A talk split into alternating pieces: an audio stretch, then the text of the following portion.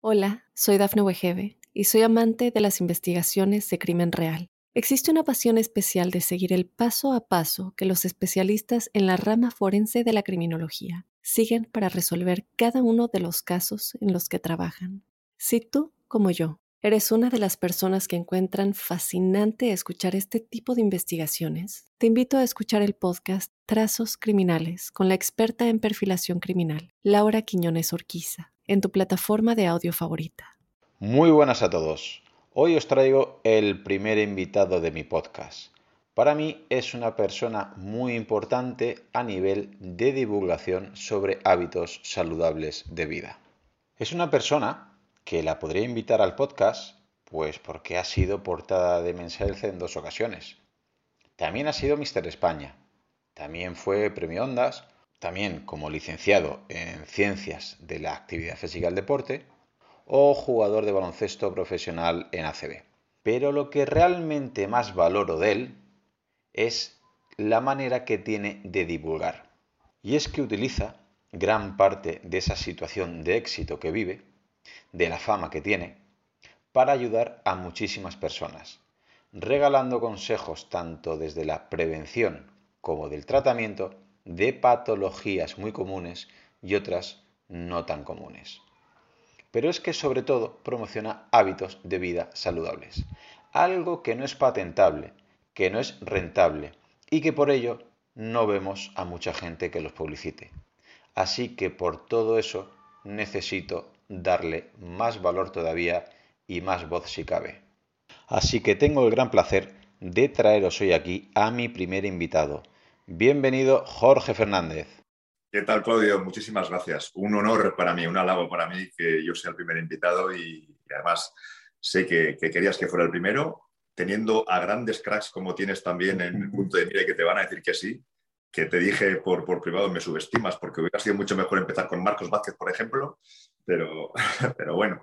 Lo, traeré, lo traeré, lo traeré también. Seguro, seguro que sí, seguro que sí. Y si tienes algún tipo de, algún personaje que quieras tú entrevistar y que yo te pueda acercar a ellos y tal, con el trabajo que haces, yo encantado de poder ayudarte y te los, te los pongo en bandeja a todos, a todos los que tú quieres. El placer es mío y nuevamente agradecerte que puedas estar aquí en este podcast conmigo ayudando a divulgar estos hábitos. Y antes de empezar la entrevista, me apetece hacerte una pregunta personal. ¿Por qué haces de altavoz sobre estos hábitos de salud y por qué te apetece ayudar a tantísima gente? Pues eh, hace muchos años cuando abrí mi Instagram y mis redes sociales, yo pensaba que todo esto era una estupidez absoluta y decía, yo no tengo nada que contar, poner una foto mía, una grabación, cuando todo el mundo me ve, que ya estoy en la televisión y me ven dos minutos de espectáculos todos los días, y poner una foto, o poner una foto en la playa, poner una foto, no sé, pues mm, era, era, era un tema que no me, no me sentía muy cómodo con las redes sociales, de hecho pensé en dejarlas y ya está.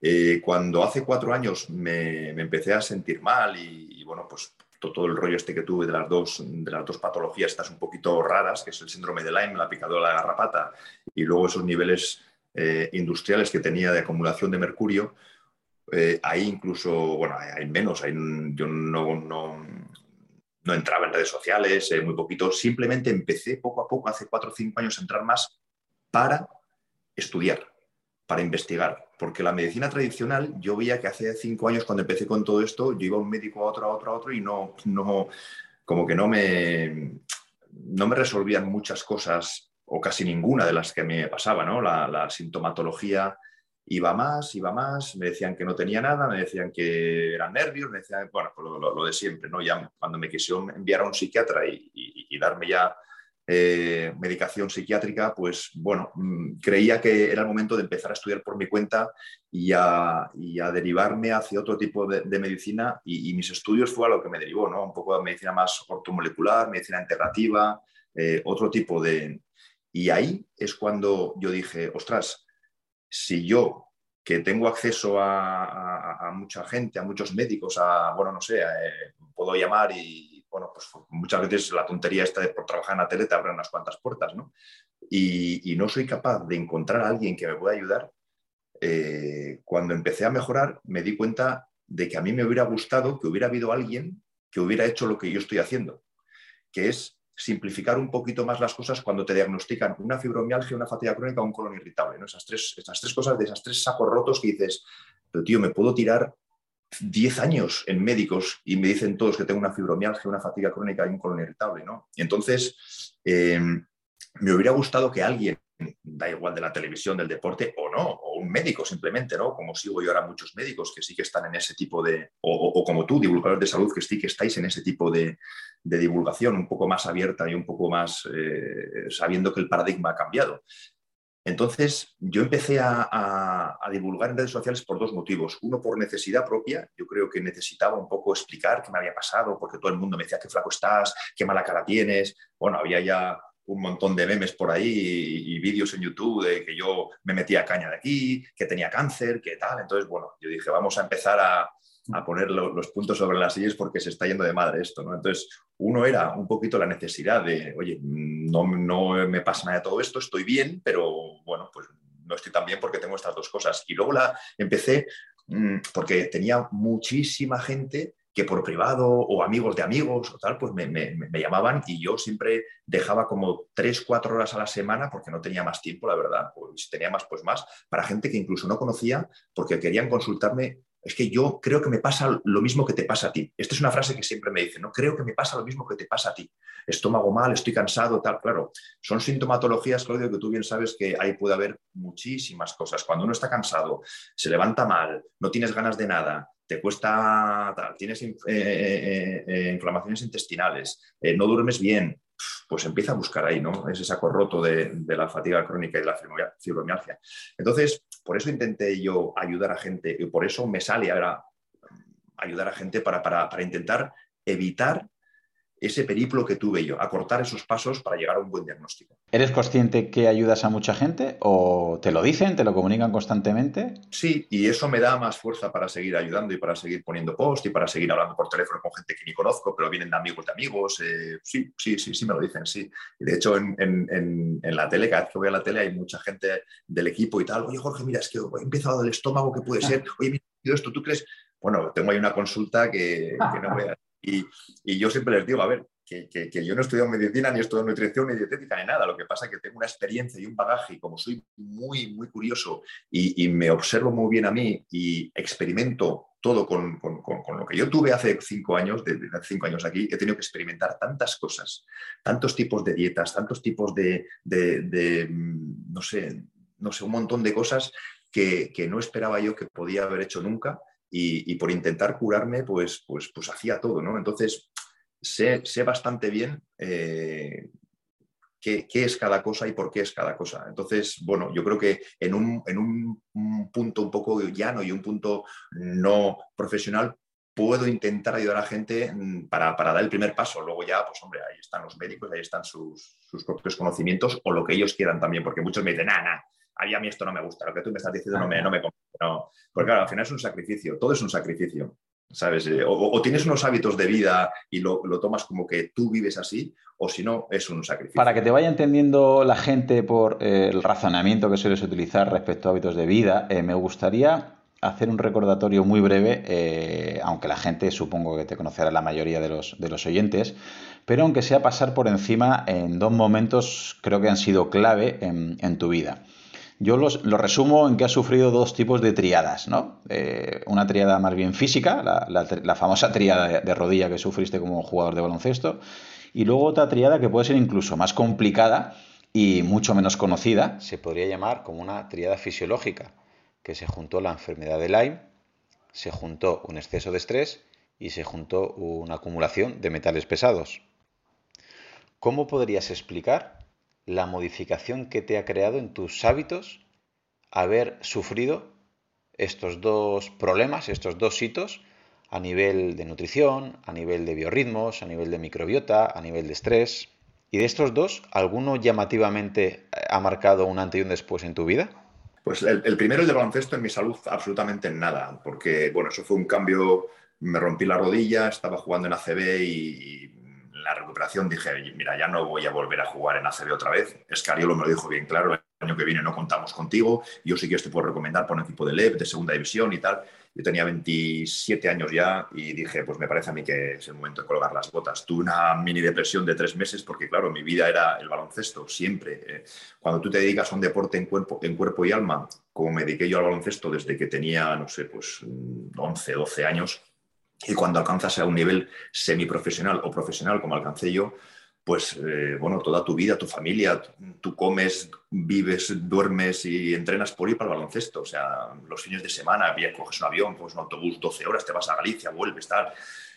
Vives, vives para eso, ¿no? Entonces, claro, cuando de la noche a la mañana se corta todo, pues dices, coño, ¿qué hago yo ahora con mi vida? Es, un momento muy complicado, ¿eh? muy difícil, porque además yo todavía estaba estudiando, eh, era mi último año en la carrera de INEF, y tampoco tenía perspectivas de otro trabajo, entonces me quedé como un poco colgado y, sobre todo, claro, pues mis tardes eran, por las mañanas sí que las tenía más, más ocupadas, hacía cursos, tal, estaba terminando la, carrera, pero luego por las tardes decía, ¿qué coño hago yo? Si para mí era desde, yo llevo 30 años cogiendo mi bolsa y, yendo a, entrenar, ¿no? Y con una familia que era mi, mi equipo y tal. Entonces ahí tuve un momento bastante, bastante jodido, la verdad. Pero bueno, luego mm, remonté y ya fui profesor de educación física en un colegio en Vitoria empecé con el tema de modelo, cosas de estas y tal, pues porque me apetecía los fines de semana hacer otras cosas, me apetecía estar en, otro, en otra familia, en otro grupo, ¿no? Había dejado lo del baloncesto, no era lo mismo, lo del tema del modelaje y las fotos y tal, no era lo mismo, pero bueno, eh, yo buscaba algo, estaba claro que buscaba algo. Entonces, bueno, ahí me adapté bien y gané el concurso, tal, y empecé ya en Madrid a trabajar. Ahí, eso, eh, ahora no lo recuerdo tan mal, igual porque es más lejano, pero no lo recuerdo tan malo como, como lo que me pasó hace, hace cinco años, que es lo que, lo que ahora todavía a veces sigo arrastrando, ¿no? Y esto sí me pegó más duro porque lo otro fue un poquito psicológico, un, cambio de, de, vida, pero lo que me pasó hace cinco, cuatro, cuatro años y medio, cinco, ha sido un cambio, un cambio brusco para mi salud. Fue, fue algo que, que, durante tres años tenía una incertidumbre que no sabía que me pasaba. Eso es lo peor, la incertidumbre de no saber qué te pasa de querer hacer las cosas bien, estar haciendo todas las cosas bien y yo siempre me he cuidado mucho y siempre he estado, no como ahora, pero, pero siempre he estado muy eh, centrado en el tema de la, de la, alimentación, del deporte, del descanso, siempre, yo siempre lo he, lo he, hecho de manera natural, sin leer nada, sin tener Instagram, sin meterme en podcast ni, ni ver vídeos de YouTube, siempre, ¿no? Pues porque era la manera que tenía de jugar y de, y de, entrenar. Incluso cuando dejé de jugar seguía con ese ritmo, entrenaba también, hacía un montón de deportes, bueno, porque siempre me ha el deporte. Lo que pasa que cuando te toca la, ya seriamente la salud y pierdes 13 kilos en, un año, no sabes por qué. Yo me pesaba las, las, comidas, comía 3.500 calorías y seguía perdiendo peso, eh, me dolían todas las articulaciones, no tenía energía. Ahí empecé a preocuparme ya demasiado, ¿no? Y, tres años sin diagnóstico y cada vez más, cada vez peor, cada vez peor, las inflamaciones intestinales o distensiones abdominales. Ostras, yo creo que, que ahí sí que fue un punto de inflexión muy grande, mucho más que cuando, que cuando dejé el baloncesto, muchísimo más. Y además, perdóname, porque creo que la gente no te ha ayudado nada. De hecho, se empezó a especular en las redes sociales que llevabas mala vida, que te dedicabas a otros temas, que hacías dietas extremas. Sí, sí, hubo todo tipo de, conjeturas en, redes sociales, en YouTube, en Instagram, bueno, hubo todo tipo de que si metía mucha caña por aquí, que si tenía cáncer. ¿Y eso personalmente te, afectaba? ¿Te estaba pasando factura o a ti te daba igual? Eh, eh, eh, eso no, o sea, porque eran cosas tan, o sea, que metía caña de drogas o que tenía cáncer, no porque decía, vaya chorrada, porque jamás lo he hecho y lo de las drogas y lo del cáncer, pues ya sabía yo que no tampoco, ¿no? Porque las pruebas así las tenía bastante controladas. Entonces, eso no me afectaba, me afectaba el día a día en que la gente me dijera todo el rato, uy, qué delgado estás, ¿no? Pero, pero come más, pero qué delgado, sin saber nada todo el rato, qué delgado, qué delgado. Y a mí me, me llegaba, porque claro, yo me veía muy mal también para mí mi composición corporal es importante, trabajo también con, mi imagen, ¿no? Y, alguien que siempre ha estado muy bien y como decías tú, ¿no? Venía a hacer dos portadas de Men's Health, siempre yo decía, mira, me voy a dedicar un poco más a la bici y ahora voy a adelgazar un poco más porque adelgazaba naturalmente porque andaba en bici, ¿no? Y mi dieta era pues más mm, dirigida al tema bicicleta. Cuando hice la Titan Desert, me acuerdo, pues, pues venga, adelgacé, pero luego vine a la Titan y digo, uy, qué delgado estoy. Nada, cambio la dieta y me pongo a hacer pesas y ya me pongo un poquito más fuerte y lo lograba. O sea, cuando hormonalmente vas bien y tienes unos ciclos correctos y, ciclos hormonales me refiero, eh, ciclos hormonales correctos, etcétera, pues claro, tú puedes adaptar tu cuerpo a lo que, a lo que más o menos quieras demandarle. Pero, pero cuando, cuando estás enfermo y quieres hacer cosas de esas, haces lo mismo que hace mm, el año pasado, y digo, ¿por qué no me va lo mismo que lo del año pasado? Y mucha gente, no, es la edad, es la edad. Digo, no, no, no, no es la edad, coño, yo me conozco bien, no es la edad. Entonces sí que me ha afectado un poquito lo que la gente me iba todo el rato taladrando, taladrando, ya me veía yo mal, me veía delgado, me veía flaco, me veía mal, y encima cuando estás enfermo, pues eh, tampoco, tampoco las cosas no, no las digieres tan bien, ¿no? ¿no? No eres tan cerebral ya bastante, estás mucho más irascible, estás mucho más pendiente de todo lo que pasa a tu alrededor, aunque debería ser al contrario, pero es, inevitable, sobre todo yo que, soy una imagen pública. ¿no? Entonces ahí sí, que, ahí sí que tuve un momento bastante, bastante malo, sí. ¿Estaríamos hablando del mismo Jorge si no hubieras pasado estos dos hitos que has pasado? ¿Crees que te han modificado para bien o para mal conductas, hábitos o costumbres que tienes hoy en día que quizás no las tendrías si no hubieras sufrido alguno de estos dos problemas? No, rotunda y absolutamente no. Y de hecho, eh, ahora, a toro pasado, después de cinco años y ya estoy bastante mejor, no del todo bien, pero bastante mejor. Digo no del todo bien porque el síndrome de Lyme es una enfermedad crónica y yo lo primero que noté hace cinco años fueron las articulaciones, dolor articular y dolor muscular. Y, ahora mismo todavía sigo con esos dolores. Yo sigo haciendo mis deportes, pero bueno, los dolores solamente sé yo los que tengo, ¿no? y es verdad que que hay muchos días que me levanto con dolor o que hago algo que antes podía hacer sin dolor y ahora pues, pues, pues, pues tengo dolor. De hecho, en el gimnasio tengo que entrenar muchísimo, mm, con mucho más cuidado, con cargas más ligeras, tengo que adaptar mucho más los entrenamientos porque si no mis articulaciones, sobre todo los codos, no, no, no, me respetan. La verdad es que tengo que, estar, mm, tengo que tener mucho, mucho cuidado. Hoy, por ejemplo, ya empiezo a notar un poquito en el hombro también en, el famoso Supra, pues porque habíamos quitado con, con Indica, con mi entrenador, habíamos quitado unos cuantos ejercicios, hay que eh, seleccionar muy bien en mi caso los ejercicios. Y, estamos metiendo otra vez el press militar con, con, mancuernas y no me va bien, ya eso hay que quitarlo, eh, pasaremos al lat mine otra vez y, y, los pájaros, pero desde luego el militar no me va bien. Entonces, bueno, es una, es una continua adaptación y continuo estudio de tu cuerpo para ver que no vayas a peor, ¿no? Porque, porque el síndrome de Lyme es lo que tiene, que es una enfermedad crónica, que eso no se va y lo puedes, la puedes controlar, como ya la tengo controlada ahora mismo, es como que esas bacterias están dormiditas, están aletargadas y es lo que tengo que seguir haciendo. Pues con el mínimo estrés posible en mi organismo, porque si no, ellas detectan estrés y tu sistema inmunológico se deprime y, y salen a tu torrente sanguíneo y ahí la leíamos ya. Entonces tengo que, tener el estrés muy, muy, muy controlado. Por eso tengo que hacer mucho lo que a mí me gusta. Eh, tengo que ir a hacer windsurf, tengo que ir a esquiar, tengo que formar parte de mi, trabajo y de mi, salud. Eh, el no estar estresado y hacer lo que me gusta. ¿no? Entonces, em, bueno, la pregunta que me habías dicho era que si yo me hubiera me cuidaría yo ahora de esa manera, pues seguramente.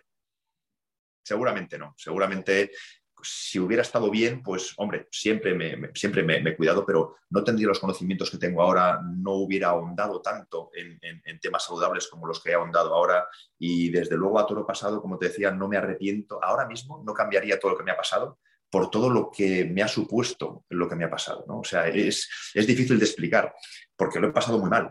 Pero es que si hace cinco años me dice, mira, pero es que luego vas a tener esta recompensa, ¿te merecería la pena esto? Pues a lo mejor digo que sí, porque ahora mismo mi vida es otra y, tengo mucho más claro mi camino. Si antes lo tenía claro, ahora es mucho más claro. Y luego aparte que sé que he ayudado a mucha gente y que estoy ayudando también a mucha gente. Y bueno, eso también te llena, ¿no? Entonces, mm, me parece que, he enfocado mi vida gracias a, a la desgracia que tuve, he enfocado la vida de otra manera y me gusta más ahora. Y dentro de esas modificaciones que has introducido en tu vida, a nivel de nutrición es probablemente donde más hayas incidido y realizado cambios diferentes, valorando un poquito más la microbiota y practicando algún tipo de alimentación más, más en concreto que parece ser que te ha ayudado bastante. ¿Qué ha supuesto estos cambios de modificación en la nutrición y en la microbiota en tu vida? Cuando tienes el estómago hecho polvo como, que, como el que tenía yo, hace, empecé hace cinco años, y, pero hecho polvo es hecho polvo. Empecé con unas distensiones abdominales brutales, yendo al baño fatal, unas heces malísimas, y era día tras día, día tras día. Eso lo que te genera es un, un agotamiento brutal, eh, mentalmente estás fatal también, o sea, es que es todo. Es verdad, cuando decían lo de una microbiota enferma es una, una, mente y un cuerpo enfermo, es que yo lo he podido comprobar, es así, tal cual. Una microbiota enferma es un cuerpo y una mente enferma. Da igual que tú estés contento, da igual que tengas un 22 de audiencia como teníamos, da igual que,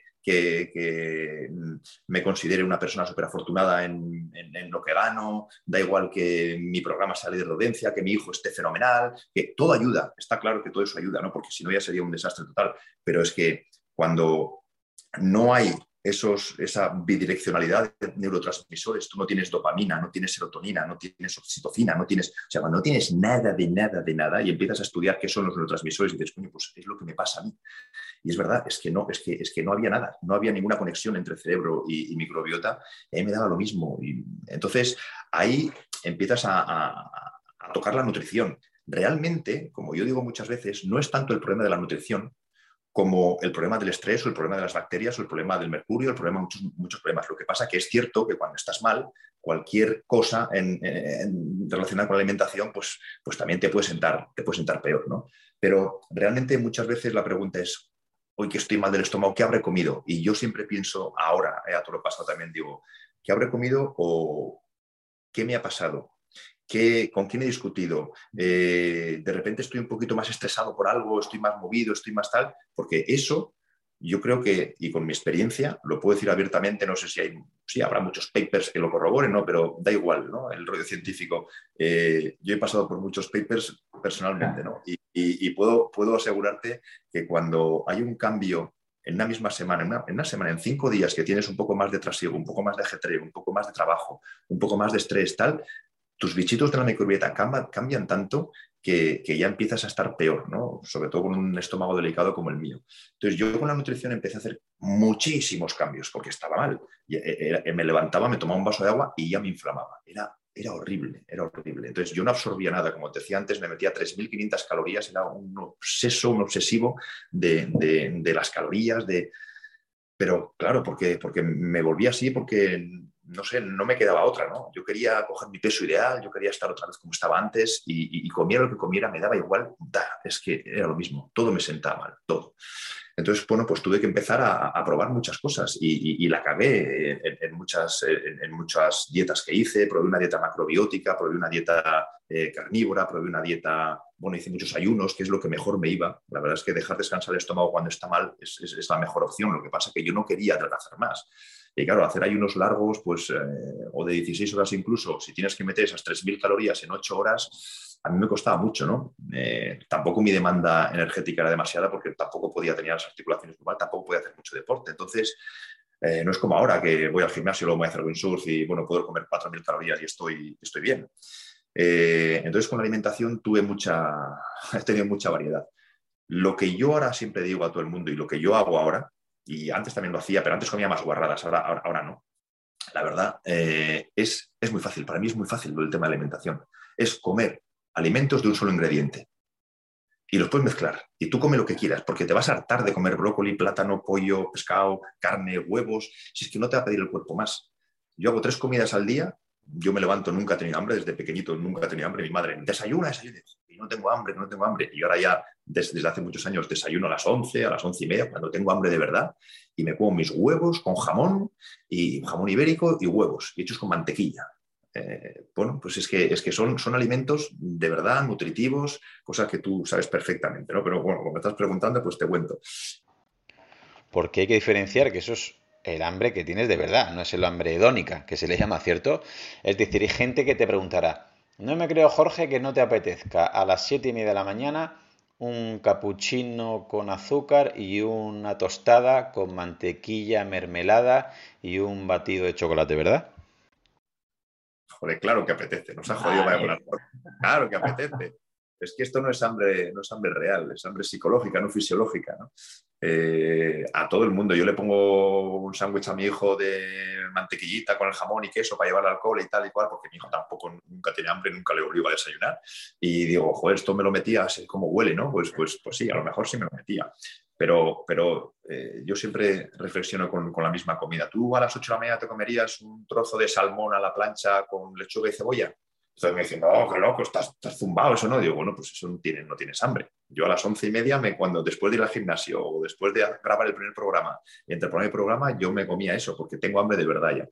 Luego espero cuatro horas mínimo siempre y entre comida y comida nunca como nada porque no me apetece. no me apetece y realmente creo que además es importante cuando conoces un poquito la, fisiología y el mecanismo de la microbiota, eh, es importante dejar a esos barrenderos que tenemos que hagan bien su trabajo, que de limpieza, y a las 4 o 5 horas volver a comer otra vez, ¿no? Porque si no, es una, es, una sobresaturación al sistema digestivo que, no viene a cuento. Y, luego además que, me produce somnolencia, que no estoy tan, tan, tan despierto y también. Entonces yo dejo entre 4 o 5 horas, como al mediodía, un poquito tarde, siempre como un poquito, porque si desayuno a las 11, pues hasta las 3 y media o 4 no como. Pues que las horas ya me da igual, ¿no? Yo, yo, yo, me, me, adapto muy bien a comer 11, 3 y media y 8 y media, por ejemplo, y ceno, ceno prontito también. Y en todas las comidas meto una fuente de proteína, bien sea animal o bien sea vegetal, pero más animal, la verdad es que eh, siempre meto una fuente de proteína, dependiendo del entrenamiento meto un poquito más de carbohidrato o no, y siempre fuentes de grasas también. Entonces, no me complico mucho la vida, mucho no, no me complico nada la vida, y como lo que te digo, carne es carne, pollo es pollo, brócoli es brócoli, eh, plátano es plátano y mandarina es mandarina. Y es que eh, puedo mezclar todo, pero, pero son alimentos reales y alimentos que sacian y alimentos que, que nutren. Entonces, nunca tengo ese, esa recompensa que te pide eh, tu cerebro por haber comido una pizza o una hamburguesa guarra y a la hora y media tienes otra hambre, etcétera, ¿no? Que hay que comerla un día que estoy esquiando con mis amigos, nos vamos a y nos una pizza, soy el primero y la disfruto, vamos, no te puedes hacer una idea cómo disfruto esa pizza eh, o, esa hamburguesa guarra, la disfruto. Pero bueno, lo hago muy poquitas veces, ya ni me apetece y además que creo que, no es lo correcto. O sea que, bueno, ahí lo tengo claro. La alimentación no me, no me come mucho la cabeza y pienso que además eh, es fundamental para, para, tener tu eje hormonal correctamente, ¿no? Y tu eje hormonal que, que es tan, tan dependiente de tu metabolismo, pues al final cuando mucha gente dice, no, es que yo soy de metabolismo lento, bueno, yo creo que nadie es de metabolismo ni lento ni rápido. Tú tienes el metabolismo lento porque seguramente tú tienes un ciclo hormonal que no va correctamente, te pide comer a unas horas determinadas porque tu ciclo hormonal no funciona bien, porque no tienes reguladas la leptina con la grelina, porque, porque seguramente estás comiendo comida basura todo el día y, estás siempre con hambre. Bueno, pues en fin, lo que, lo que ya sabemos. Entonces, comer comida de verdad durante un mes, siempre digo a la gente, haz la prueba. Además de mejorar tu composición corporal, vas a mejorar el sueño, vas a mejorar tu actividad, cognitiva, mental, eh, eh, física, vas a estar mucho más despierto, te vas a saciar, porque tú no vas a querer comer más plátano, si es que con dos ya tienes bastante, ¿no? Es fácil, para mí es fácil. Vale, como veo que es difícil que nos digas qué come Jorge, vamos a preguntarte lo contrario, que quizás sea más fácil. ¿Qué es lo que no comes? Intento comer, intento no comer los alimentos o los productos que lleven harinas refinadas, azúcares, grasas trans y aceites vegetales. Los cuatro esos demonios intento no... Pero fíjate que de todos, mm, el que menos, por, por, los deportes que yo hago y por, mi, por mis requerimientos, eh, el que menos puedo o el más libertad le puedo dar es el azúcar. Diferentes tipos de azúcares, dependiendo en qué sitios estén los azúcares. Por ejemplo, si contamos el azúcar de una fruta, pues es que ni lo cuento. Yo, vamos, me puedo comer tres plátanos después de entrenar y me quedo frío. O sea, que no me parece que esté mal, además. O sea, eh, luego, claro, con el tema de alimentación, es que tú fíjate, tú fíjate todo el rollo que hay con el tema de alimentación. Y no significa que un, que un cetogénico coma peor que un macrobiótico o que una, uno que coma dieta mediterránea o que uno que coma vegano. Es que no es peor ni mejor. Yo pienso que, que si lo haces bien, cualquier dieta puede ser buena, pero esa guerra que hay entre, sobre todo, eh, los high carbs y los low carbs a mí me, me, aburre mucho, la verdad, me aburre mucho. Entonces, yo, yo sé cómo funciono con mis carbohidratos y sé cuándo meterlos, sé cuándo ciclar los carbohidratos, sé qué tipo de carbohidratos me sientan bien, los que me sientan mal. Y, y de hecho, no hay tampoco una, una, base científica donde, sí, porque está muy guay decir que los tubérculos son un, un, un, carbohidrato que, que, como es evolutivo y tal, pues a mí la patata me sienta como el culo de mal. Entonces, yo no puedo comer patata, porque o si como es muy poquito, pero yo no puedo comer patata. Me sienta mejor, a mí me sienta mejor después de una jornada de windsurf de tres horas, yo me como un plato de pasta y me sienta fenomenal. No lo como mucho porque es una harina. Entonces, como decía antes, intento no comer ese, plato de pasta, prefiero un plato de arroz, ¿no? que, el arroz es más, es un cereal, no tiene nada, es, arroz es arroz, lo que hemos dicho antes. La pasta ya tiene más cosas ¿no? en su etiqueta. Pero bueno, que luego está cada uno, está su contexto, está... Jorge, me gusta mucho lo que acabas de decir, porque para mí has dado un mini curso de nutrición deportiva aplicada. Y te cuento por qué. Mira, acabas de comentar que si desayunas justo después de entrenar no es el mismo tipo de desayuno que si no entrenas. La cena del día anterior puede estar más alta, más cargada en hidratos de carbono si por la mañana vas a entrenar. Es decir, ciclas un poquito las calorías y los carbohidratos y la cantidad y la calidad de nutrientes que comes según tu entrenamiento. Y aquí veo que tenemos todavía una gran polarización, por desgracia, que o hay gente que solo se limita a comer alto en hidrato de carbono o directamente dieta cetogénica sin hidrato de carbono porque piensa que son los malos de la película y has hecho algo tan sentido como aplicar el contexto, el sentido común, que es simplemente periodizar lo que comes y cuándo comes en función de si entrenas o no entrenas o qué tipo de entrenamiento. Y como veo que el entrenamiento forma parte prácticamente de tu vida, ahora quiero que me contestes a esto. ¿Qué representa para ti la actividad física? ¿Qué te supone para ti el deporte en tu día a día? Es, mi vida. Yo siempre digo que soy deportista y aparte luego presento.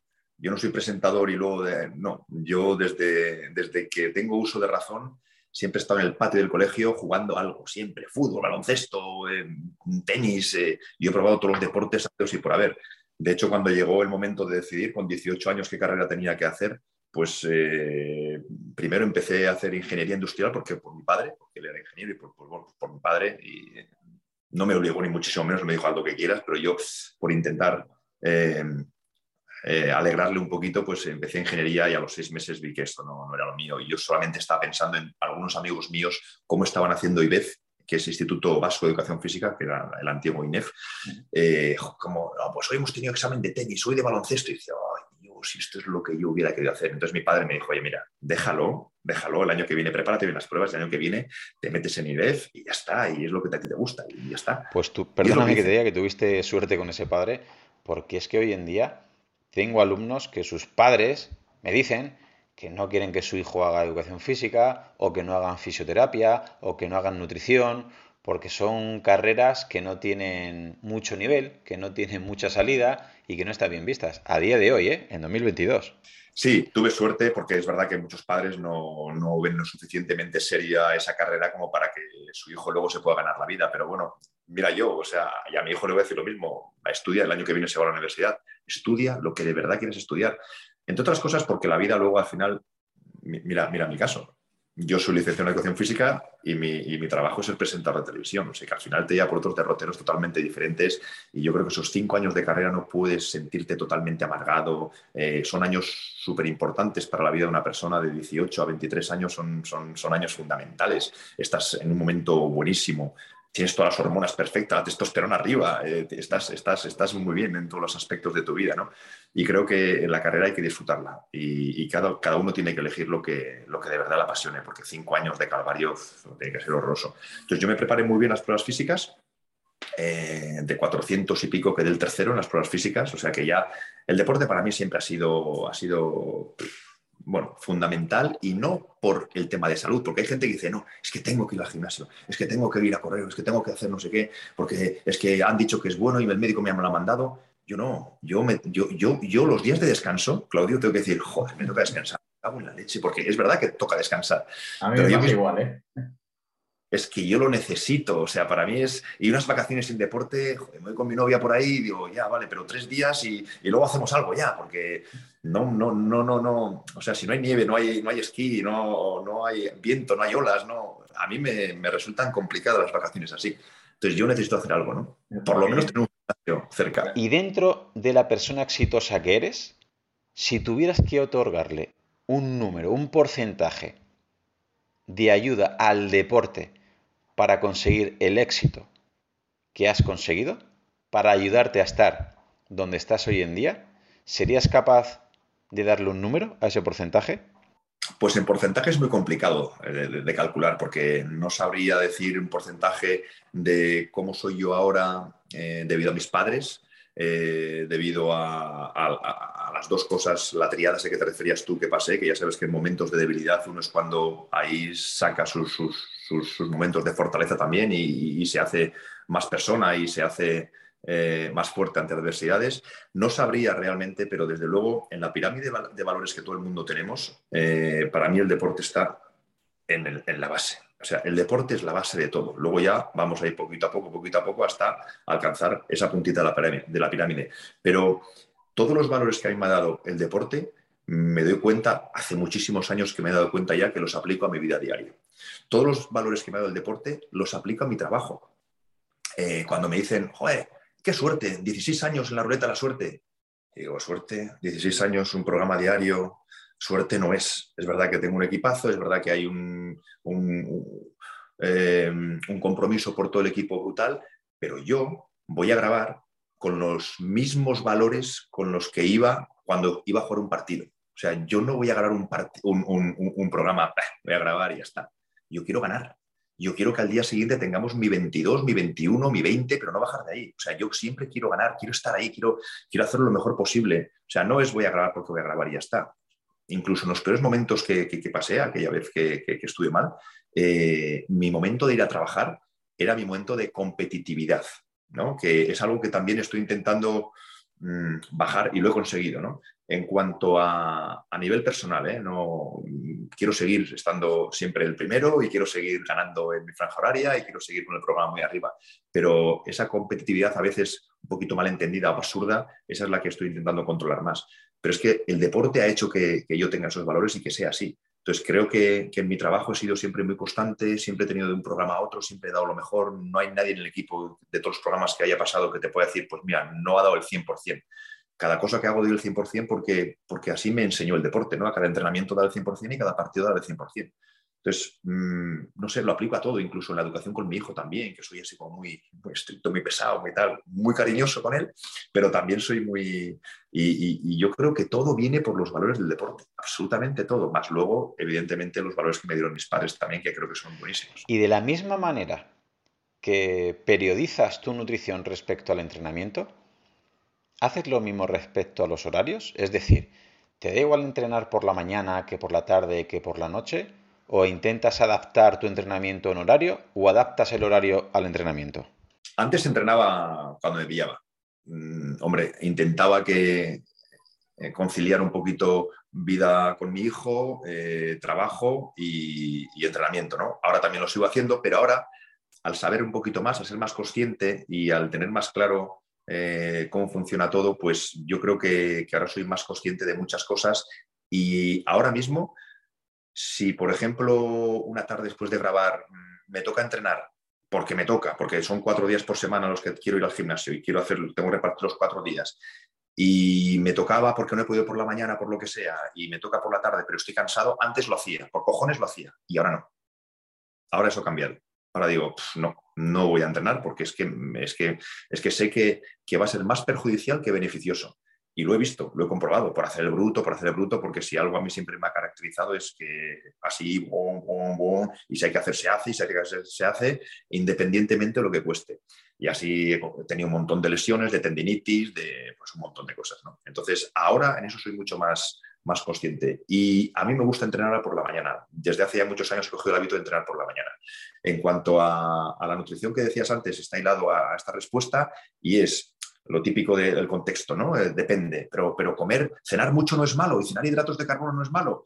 Pues depende, depende del contexto, porque lo que yo hago es cargar bien por la noche, yo ceno, tengo hambre además por la noche, a las ocho y media, no ceno muy tarde, para irme a la cama a las 11 con la digestión ya bien hecha, me levanto a las 7 y a las 8, sin comer absolutamente nada, con un poquito de agua y un poquito de sales minerales, me voy a entrenar. Eso es lo que hago y es como mejor me siento. Vaciado gástrico absoluto, tengo los depósitos llenos todavía de hidratos de carbono, de proteína de la noche anterior y yo entreno fenomenal. Y luego ya después de entrenar me pego una duchita y como, vamos, desayuno con hambre de verdad, lo que hablábamos antes.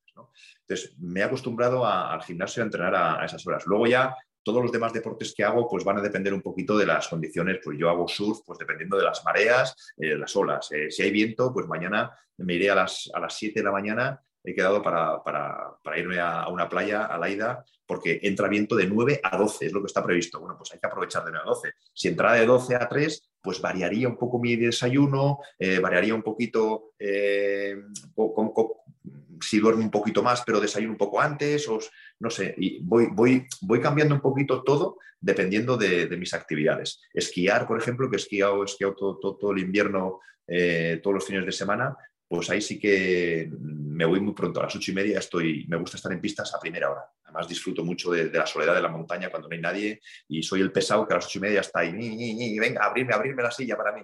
Y entonces subo y me hago mis dos primeras bajetas yo solo hasta que vienen mis amigos, brutal. Y ahí pues siempre sí que me llevo algo de comer, siempre me llevo un batido de proteínas con algo de avena o yo qué sé, o me llevo un poco de jamón con unos frutos secos o me llevo una mochila y me llevo comida, porque a las siete y media de la mañana cuando me levanto no, no me apetece comer, nunca me ha apetecido comer a esa hora. Entonces prefiero esquiar un poquito, parar, como y sigo esquiando.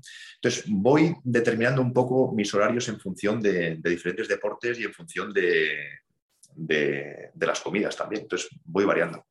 Después de entrenar bien, después de nutrirte bien y después de regular bien los horarios, ¿hasta qué punto crees que es importante una buena higiene de descanso nocturna? ¿Y la cumples?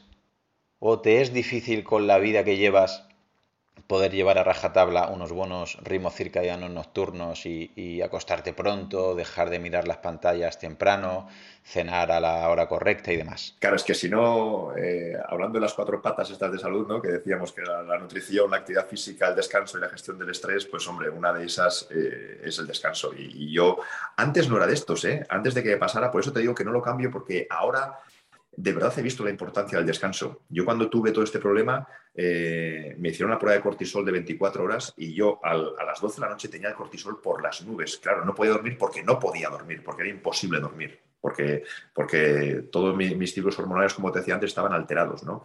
Eh, no tenía DEA, tenía mucho cortisol, pero no tenía la, la DEA, la DHEA, la, precursora de testosterona, no tenía testosterona, eh, la tiroides la tenía súper alta, en fin, tenía un vamos, un, desastre de, perfil hormonal.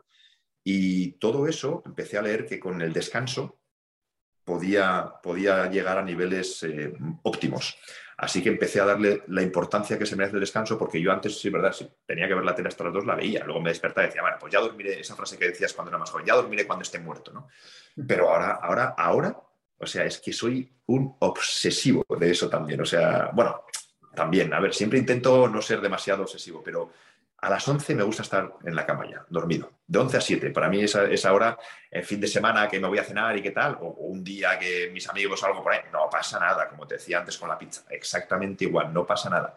Pero si no tengo nada que hacer, no me quedo porque sí.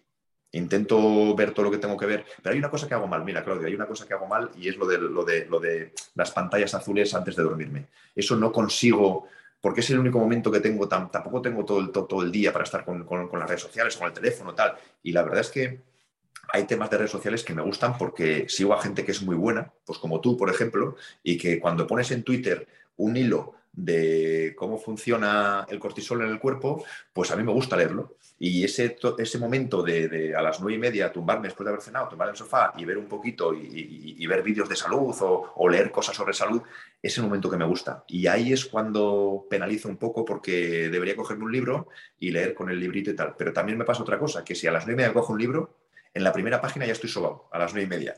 Y hombre, me gusta aprovechar un poquito también no dormirme a las nueve y media, ¿no? Que también podría hacer de nueve y media a cinco y media y, aprovechar a las cinco y media para hacer otras cosas. Bueno, pues también, ¿no? El club de las cinco de la mañana, que, tiene mucho, muchos beneficios. Pero bueno, más o menos el, horario que llevo es ese, de, de 11 a 7. Ese es el horario y ya me despierto naturalmente, casi sin despertador y, bueno, pues eh, intento darle al sueño la importancia que creo que tiene, que es, fundamental. Cuanto más leo sobre el sueño y me gusta mucho leer sobre ello, eh, más, más importancia le doy, sobre todo para, para, el perfil hormonal, que para mí es lo básico, las hormonas. ¿Y todo esto crees que te puede influir a nivel actitudinal o digamos de salud mental? Es decir, una semana que tengas más estrés que otras, que duermas menos, que viajes, ¿tú notas si eso te influye luego a nivel psicológico? De neurotransmisores, eh, de actitud mental, que estés más agresivo, que estés más pesimista, o al revés, que cuando lo haces todo bien, que tienes más energía, más optimista. Eh, ¿Cómo te ves? ¿Notas una diferencia o crees que no influye tanto como parece que dicen la ciencia? Sí, por supuesto. Clarísimamente sí. Sí, sí. Cuando duermes mal por lo que sea o no tienes tiempo, cojo un avión muy temprano, porque a veces me toca coger un avión, madrugar mucho, eh, trasnochar. hace dos semanas, por ejemplo, tuve cuatro viajes seguidos y tuve que estar en Sevilla, en Madrid, en Barcelona y en Bilbao. Y, menos mal que no me tocaba esquiar, que se había terminado. Si no, me cojo el coche el viernes y me voy a esquiar también. Entonces, bueno, pues eh, eh, sí, ha, habido muchas veces que, que, por motivos de trabajo o incluso el, irme a esquiar todo, todo el fin de semana cuando trabajo el viernes también, que grabo los viernes y vengo a Bilbao, cojo el avión, vengo a Bilbao, eh, cojo a la familia de aquí, me voy, llego a las 2 de la madrugada allí me, y me levanto a las 7 y media, me supone, me supone un poquito de estrés también, ¿no? Lo que pasa es que ahí intento compensar un poco y, poner en la balanza la salud emocional con la, con la salud en general y, y, lo que me supone no haber dormido tanto, no haber descansado tanto. Y a veces gana un poco la salud emocional. Pero en términos generales, eh, cuando no duermo bien esas horas y concretamente además en ese tipo de horas, porque otra cosa es que me, meta a las 2 de la madrugada y ya no dormiría 8 horas, no me despertaría a las 10 de la, mañana, yo me despierto a las 7 y media igual, con lo cual ya estoy un poco, ¿no? E, e, eso, esos ritmos los he cogido así. Así que yo, hasta las 10, yo no me acuerdo cuándo ha sido la, última vez que dormí hasta las 10 de la mañana, es que no, no lo recuerdo. Entonces sí, sí que me penaliza como no, como no tenga los horarios bien, bien puestos. Jorge, tú ahora mismo, quieras o no, das una imagen de Mr. Perfecto. Es decir, ahora mismo desde fuera parece que lo tienes todo. Pero yo creo, hasta donde yo te conozco y he leído sobre ti, que lo has pasado mal o muy mal. Y me gustaría preguntarte qué le dirías ahora mismo en la situación en la que estás prácticamente recuperado o recuperado, ¿qué le podrías decir a esa persona que hoy tiene fibromialgia, fatiga crónica, colon irritable o enfermedades raras o que no la han detectado? O que está pasando por un bache económico, por una depresión, un problema laboral, familiar, de salud, un deportista que iba a ser de élite y se ha lesionado. Ahora mismo que tú, que estás tan bien y que lo has pasado tan mal, ¿Qué le podrías decir a esas personas? ¿Qué te hubiera gustado a ti en tu momento para que te hubiera ayudado de la manera que le puedas ahora mismo aconsejar a las personas que lo están pasando mal? Bueno, es un poquito lo que, lo que te decía al principio de que me hubiera gustado eh, haber leído cosas de alguien que ha pasado por todo esto y que por lo menos tuviera un camino hacia donde dirigirse. Pues yo por eso, por eso intento divulgar estas cosas, ¿no? Entonces, eh, lo primero que hay que tener con una, cuestión de estas es paciencia, porque cuestiones así no se resuelven en, un mes, la verdad. Eh, bien sea una lesión deportiva, como una, triada que, puede estar de 6 a 10 meses, o bien sea un problema como el que tuve yo, o no sé, hay cantidad, cantidad de, patologías que no se resuelven en, un mes. Entonces, la paciencia es fundamental.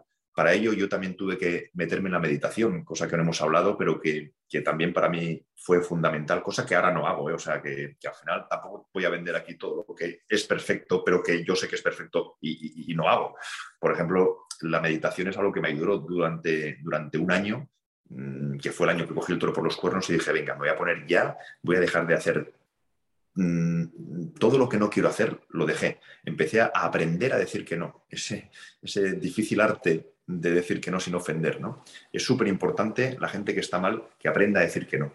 Porque cuando tú dices sí, hay tantas cosas que, rechazas para ti, hay tanto tiempo que, tiempo, ganas, energía, llámalo como quieras, ¿no? Pero cuando dices sí, renuncias a muchas cosas para ti mismo. Y cuando uno no está bien, el, el, 90 y mucho por ciento de su tiempo tiene que ser para él. Y luego están tus hijos, están, pero es que si cedes mucho, si concedes mucho tiempo y mucha energía a los demás, eh, fíjate eh, que tengo un hijo que para mí es lo que más adoro del mundo, pero yo supe que tenía que ponerme bien para que pudiera seguir estando con él bien, porque, porque no era vida para ninguno de los dos tampoco, porque él no veía bien a su padre, ¿no? Y, yo no estaba con él como quería estar, y estaba irascible, y estaba, eh, no, no sé, no, no, no, no estaba con él como, como a mí me hubiera gustado estar.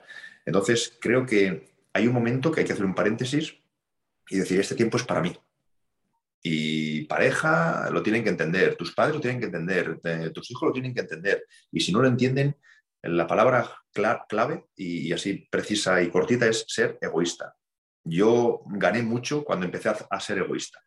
Entonces, mm, mi hijo además tuve la suerte que él mismo, no yo, pero él mismo se quiso ir a Estados Unidos seis meses y se fue y la verdad es que vamos, yo vivo con él y, y es, es, el amor de mi vida y es lo que más quiero en este mundo y para mí mi hijo es, lo es todo, ¿no?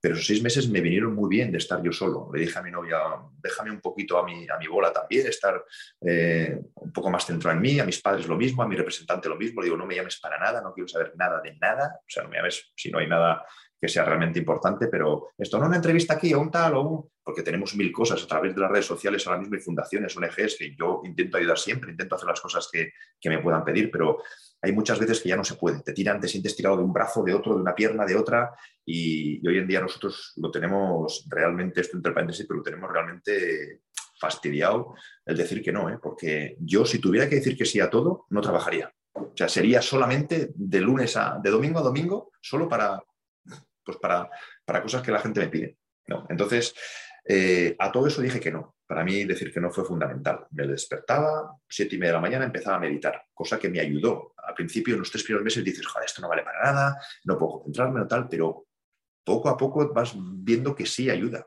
Hay un, no sé qué exactamente, no soy experto en meditación y no, ahora mismo, como te digo, no la practico tampoco muy asiduamente, pero hay un cableado que cambia. Hay algo que, hay algo que, si lo haces todos los días, 20 minutitos, yo meditaba todos los días 20 minutos, pues algo me cambió salía a la calle, paseaba, da igual que lloviera, que hiciera sol, yo me cogía mi paraguas y no, y me daba un paseo. Me iba ya a las siete y media, ocho menos cuatro de la mañana, salía y me daba un paseo.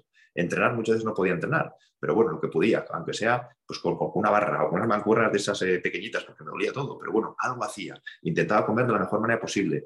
¿Pero qué le diría a esa gente? Pues, pues, pues que, si se quieren curar, ellos son los que tienen que, agarrar el toro por los cuernos. Es que no hay ningún medicamento, sí, los medicamentos te van a ayudar, eh, los médicos te van a ayudar, pero más del 50% es el paciente. Eso me lo dice siempre Marcos Machuca, que fue el médico que a mí, me, para mí es Dios con bata blanca. ¿no? Machuca siempre me dice, mira Jorge, ha sido el, paciente que más me has ayudado a mí, porque yo hice un tratamiento igual que todos los demás y el tuyo ha sido increíble.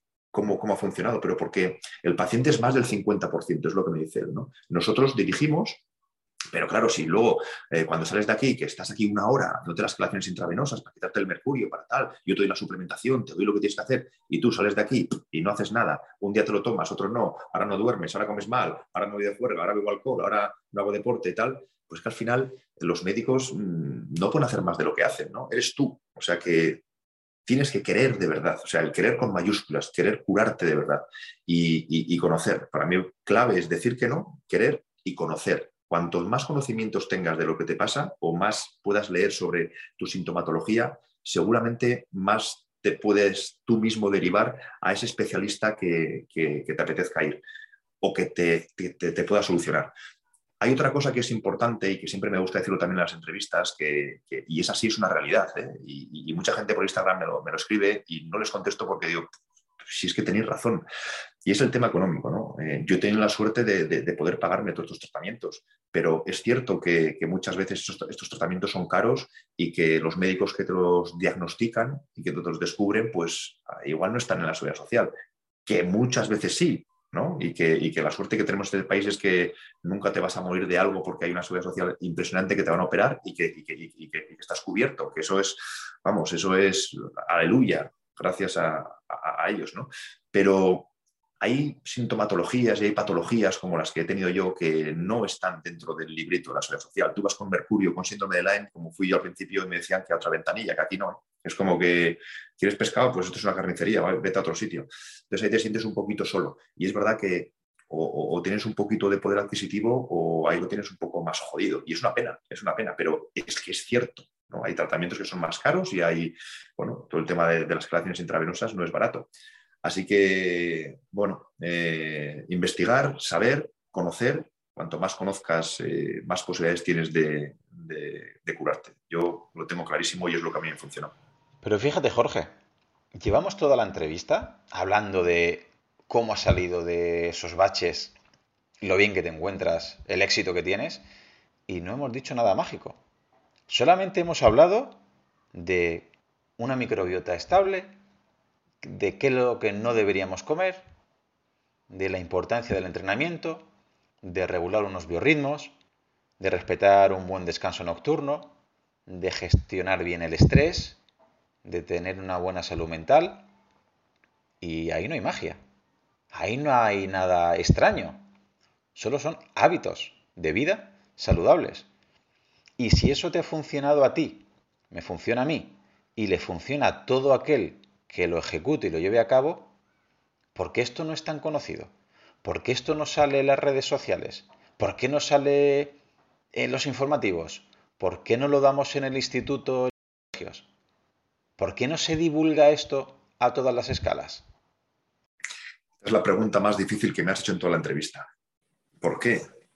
No tengo ni puñetera idea, porque realmente, eh, realmente es, más fácil de lo que parece, ¿no? O sea, si yo no digo que hagamos o que haga el resto del mundo lo que hacemos tú y yo, ¿no? que somos igual demasiado, que, tenemos un, excesivo eh, control sobre estos cuatro pilares y que nos interesa mucho y tú por tu lado, yo por lo que he pasado, cada uno por su experiencia personal. ¿no? Pero bueno, hemos llegado a esto, a que nos interesa esto, lo entendemos, sabemos que es beneficioso y lo hacemos.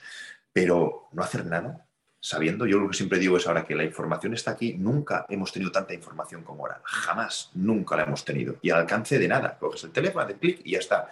Pero claro, si tú en Instagram, en vez de seguir a gente como tú, o como Ismael, o como Machuca, o como, como mucha gente que divulga salud, si sigues cuatro mierdas, pues entonces, ¿qué vas a tener? Pues, pues, pues, pues no te interesa absolutamente nada.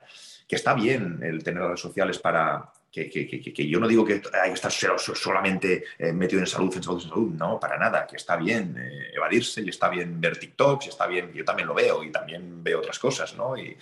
pero es cierto que ya el mensaje, yo creo que todo el mundo, ya no puede decir nadie, ah, es que yo esto no lo sabía, es que yo no sabía que comer bien es beneficioso para la salud. Esto no se puede decir ya. Es que yo no sabía que el deporte eh, es beneficioso para la salud. No se puede decir ya. Eh, bueno, el descanso y la, gestión del estrés, pues nos está llevando a, que la gente lo conozca un poco más, pero igual son los dos más menos, conocidos, ¿verdad? El, descanso, el descanso y la gestión del estrés. Pero todo el mundo sabe cuando está estresado no funcionas bien.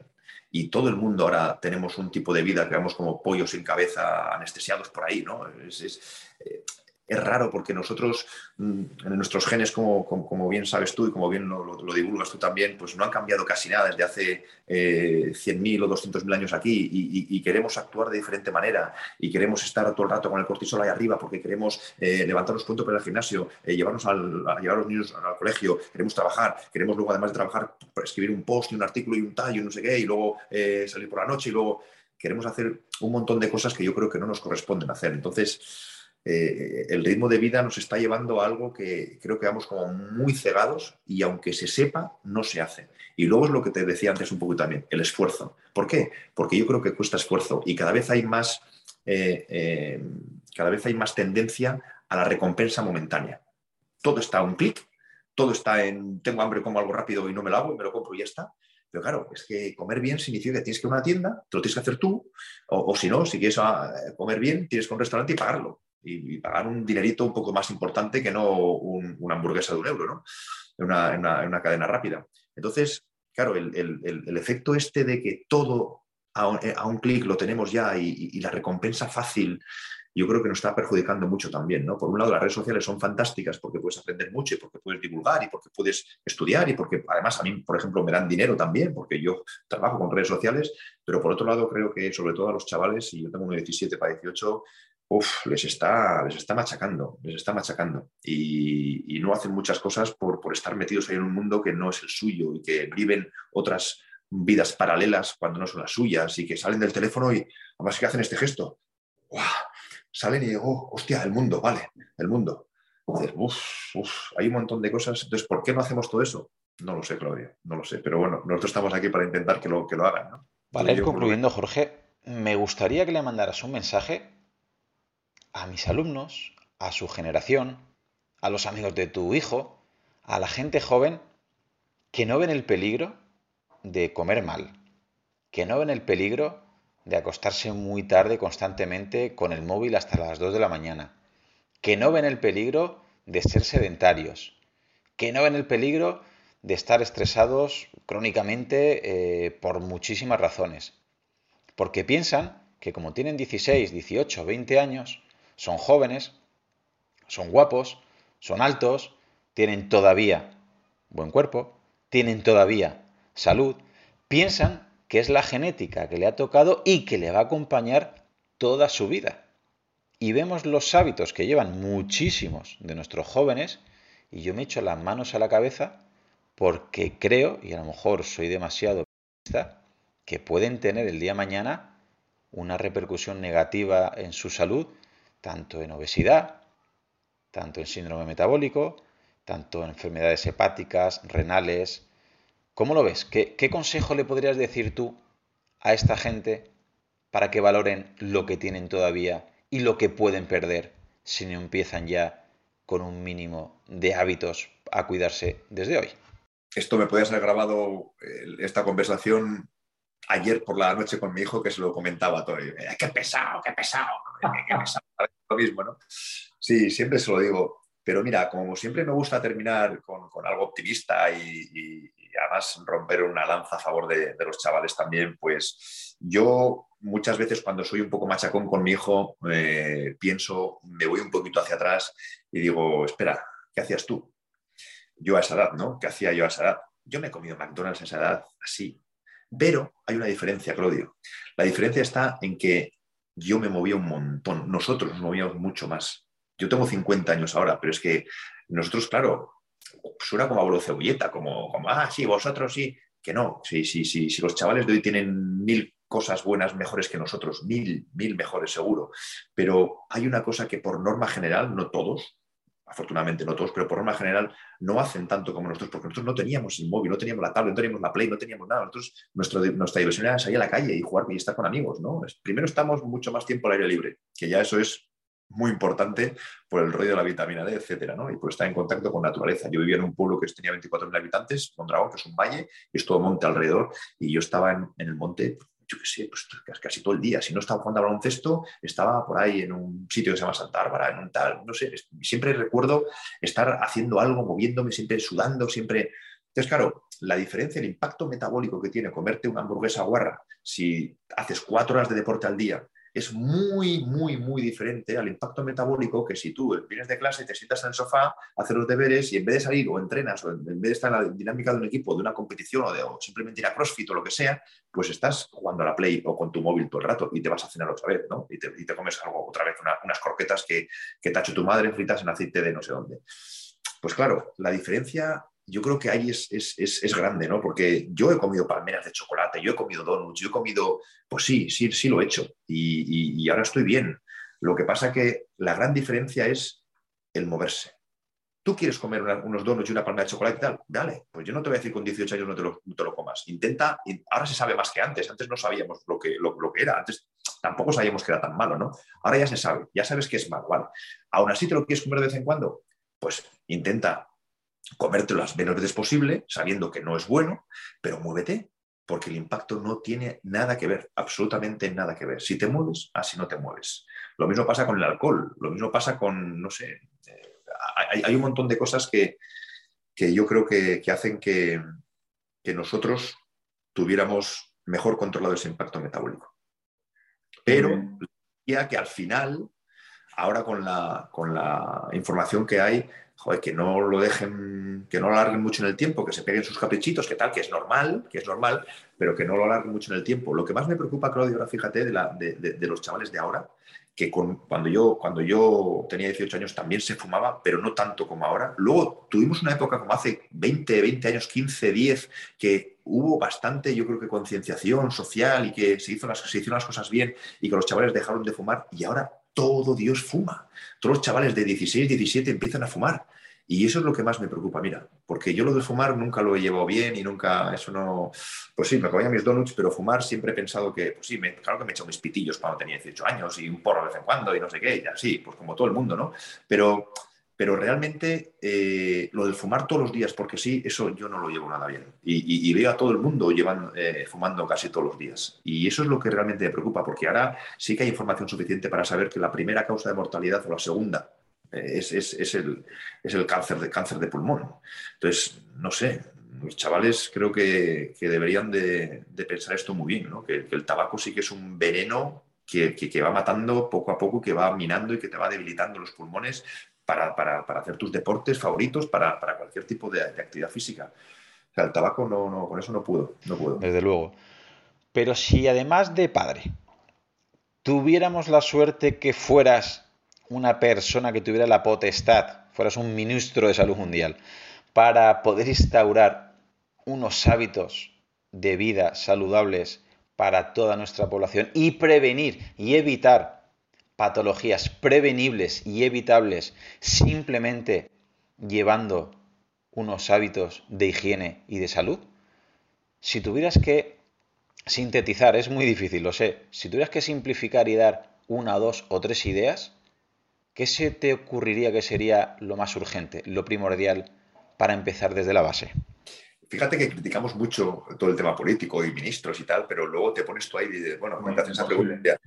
Y ya, yo lo primero es que no sería político ni ministro, eso es lo primero. Pero mira, hay algo que tengo muy claro, muy claro que haría, y, eso lo tengo claro desde hace mucho tiempo, y es que lo yo creo que, que para tener salud es lo que hemos estado hablando durante toda esta entrevista. ¿Qué es concienciar? ¿Qué es dar herramientas? ¿Qué es entendimiento? ¿Qué es? Que luego la gente lo haga, pero, pero, pero si, como tú decías antes, si no se hace, tú me preguntas, ¿por qué no se hace? Bueno, no se hace porque yo creo que no existe el suficiente entendimiento y no hay las suficientes herramientas todavía, por mucho que haya mucha información, no hay las suficientes herramientas para que la gente las emplee como tal y diga, voy a ser saludable, o voy a ser un poquito más saludable, o voy a empezar a ser saludable. ¿no? Entonces, lo primero que yo haría, que es lo que creo que, que aquí falla mucho, y además creo que hay un, hay una connotación negativa en todo esto, y es porque no se quiere, es dotar a la población, dotar a los niños desde pequeñitos de conocimientos para obtener salud. Es decir, yo lo primero que haría es, fíjate qué fácil, ¿eh? primero de primaria, salud 1, una asignatura de salud 1, lo que corresponda a seis años, que no sé cuál sería el temario, pero te juro que si hay unos cuantos médicos, si, si, esto, si esto pudiera llegar al ministerio y pudieran decir, ah, mira, pues esta entrevista que tuvieron Jorge y Claudio, nos ha parecido muy bien esta idea, vamos a hacerlo. Vamos, en primero de primaria, salud 1, segundo de primaria, salud 2, tercero de primaria, salud 3, y así hasta que estén en bachiller. Y serían 12 años de salud que cuando tengan 17 años, estoy totalmente convencido que el que quiera hacer sus, sus gamberradas comiendo, fumando, bebiendo, no sé qué tal, las hará, pero con plena conciencia de lo que significa. ¿no? Entonces, eh, si esta entrevista pudiera llegar, yo estaría totalmente dispuesto a ponerme, a sentarme con médicos, con ministros, con lo que sea, para decir, vamos a, a, hacer un protocolo de, lo que entraría en primero de primaria, en segundo de primaria, en tercero de primaria, que no es tan difícil, lo que corresponda en conocimientos a cada edad. Y cuando tú lleves 12 cursos de salud y tú sepas cómo funciona tu fisiología, cómo funcionan tus hormonas, cómo funciona tu metabolismo, cómo funciona la alimentación, cómo funciona todo lo que hemos hablado en esta entrevista, coño, ya lo tienes, es que ya lo tienes, eres otra persona. Pero por eso decía la connotación negativa, porque yo creo que como en, muchos países pasa, yo creo que aquí es que esto no interesa. ¿Cómo, se va, ¿Cómo va a interesar que sepamos algo para ser más saludables? Ahora tú ponte a pensar en detrimento de qué vamos. Pues de la industria alimentaria y de la industria farmacológica pues eh, dos industrias que son intocables y que no podemos hacer nada. Jamás va a haber salud 1, salud 2, salud 3. ¿Por qué? Porque hay intereses económicos mucho más grandes que, todo lo que estamos hablando tú y yo. Pero para mí es Aparte de tristemente tener razón, lo, lo que más rabia me da a mí personalmente es que nos ahorraríamos muchísimo gasto de mantener esas personas con unas patologías que podemos prevenir y la medicación que eso conlleva con lo cual sería mucho más rentable incluso económicamente empezar a tratar de manera profiláctica, de manera preventiva y al fin y al cabo es que sería mucho más rentable, gastaríamos mucho menos en personal, en instalaciones, en medicamentos. Me gusta mucho también hablando de los chavales que es que, como bien sabrás, uno de cada cuatro niños es obeso ahora mismo.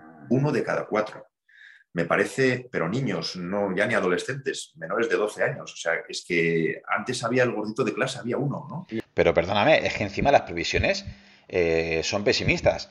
Es decir, van a peor. Esto no es que se va a mantener así. Si vemos lo que nos viene, a priori todavía van a empeorar los datos poco a poco. Sí, es algo que también, también me preocupa. Y creo que con salud 1, salud 2, salud 3, salud 4, salud 5, cuando estés en quinto de primaria, tú ya con esos cinco años de conocimiento ya deberéis de saber que sí y que no. Entonces ya es una cuestión mm, de cada uno, es una cuestión personal y seguramente que alguno pasaría de todo esto, pero hombre, yo creo que, yo creo que es importantísimo dotar a la población y, ahora mismo en particular a los niños de, conocimientos para que ellos puedan ser saludables de verdad. Pero si no dotas de esos conocimientos es que es muy difícil, por mucho que estemos tú y yo y, mucha gente eh, divulgando salud desde clase tiene que ser, desde clase, desde, desde instituciones públicas y, desde que son pequeñitos, ¿no? Que, sea un estilo de vida, marcar tu estilo de vida como, como lo que tiene que ser, no como lo que se está convirtiendo. Jorge, antes de despedirme, me gustaría darte sinceramente y públicamente las gracias por dos cosas. Lo primero es por hacer de altavoz sobre hábitos de vida que no generan ninguna rentabilidad económica para ti como es hablar a favor de la nutrición y del estado de la microbiota, como es defender el entrenamiento y llevar una vida activa, como es justificar una buena exposición al sol y sincronizar los horarios, los biorritmos o respetar una buena higiene del sueño, o recomendar una buena gestión del estrés y una salud mental exquisita. Pero sobre todo, te quiero dar las gracias por algo muy raro por lo que no haces. Una figura pública como tú, estoy seguro que está tentado semanalmente o mensualmente o, diariamente para vender y para ser la imagen de ultraprocesados, de alcohol, de tabaco, de helados, de apuestas deportivas, de bollería, de refrescos. Y supongo que será muy tentador porque sería porque será muy rentable que una persona de éxito como tú, que una persona que sale en la tele y en las redes sociales como tú, dijera que sí. Pero no te vemos anunciando estas cosas. Y estoy seguro que tienes ofertas, que tienes detrás ciertos intereses de ciertas empresas para que les ayudes. Pero como tienes el compromiso que tienes de salud con la población, dices en mayúsculas NO. Y creo que es muy loable porque lo que más puede influenciar en las personas es lo que vemos en la tele, lo que vemos en los famosos y lo que vemos en nuestros ídolos. Y tú haces un trabajazo enorme diciendo que sí a los hábitos de vida y diciendo que no a las cosas que nos perjudican, cosa que por desgracia no todo el mundo hace. Así que de verdad hay gente que, nadie sabe porque nunca lo digo, ¿no? Pero, pero eh, es cierto y, de vez en cuando es bueno decirlo también, ¿no? Porque muchas veces cuando me ven anunciando cosas, va, este por la pasta, pues todos los que nos vean esta entrevista es bueno que sepan, eh, no voy a decir cuánto, porque el dinero, porque no, no voy a decir cuánto, pero he perdido, he dejado de ganar, no he perdido, he dejado de ganar mucho dinero este año atrás, el anterior, hicimos cuentas con mi repre, hemos dejado de ganar mucho dinero por decir que no a muchas marcas de alimentación sobre todo. Eh, que me han propuesto colaborar con ellos y he dicho que no. No porque no sería coherente con lo que yo divulgo ni con mi forma de vida. Entonces, eh, no penséis que cogemos todo, o yo por lo menos que cojo todo, al revés. Rechazo muchísimas más cosas de las que cojo. Y todo lo que anuncio, todo lo que tengo, o sea, pues yo consumo café Fortaleza, yo consumo full gas, eh, y no sé qué más tengo, pero, pero no sé poco más, no tengo mucho más, pero vamos, que eh, Hidrosalud, que estoy con ellos en una campaña interna, no, no sale por ahí, pero estoy con ellos en, con agua de osmosis inversa, yo lo tengo puesto aquí, en mi casa también. Es decir, que además ahora las marcas ya poquito a poco yo creo que se van dando cuenta y ya vienen las marcas que, que, de verdad saben que puedo estar con ellos. ¿no? Las que no, pues hombre, lo intentan y digo que no y ya está. Eh, les agradezco su interés, evidentemente, pero, pero he dejado de ganar mucho, mucho dinero por esto y, yo me siento bien así. Y, bueno, pero también es bueno decirlo, también. No te imaginas lo que te lo agradezco, Jorge.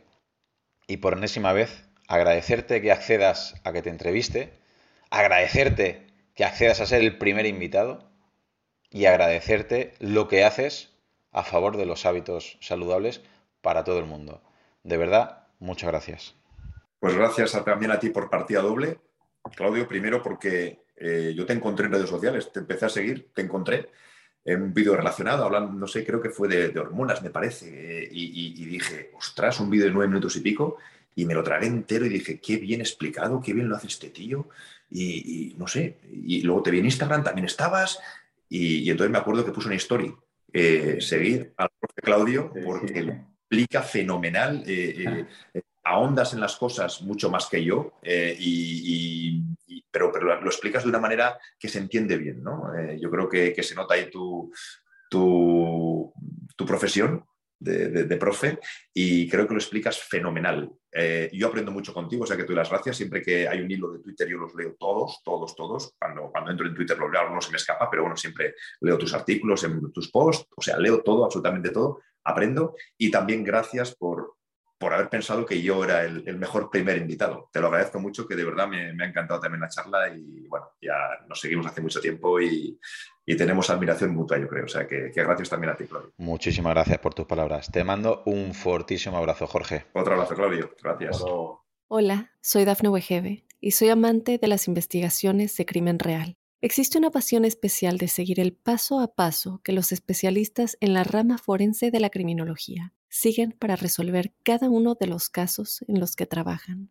Si tú, como yo, eres una de las personas que encuentran fascinante escuchar este tipo de investigaciones, te invito a escuchar el podcast Trazos Criminales con la experta en perfilación criminal, Laura Quiñones Orquiza, en tu plataforma de audio favorita.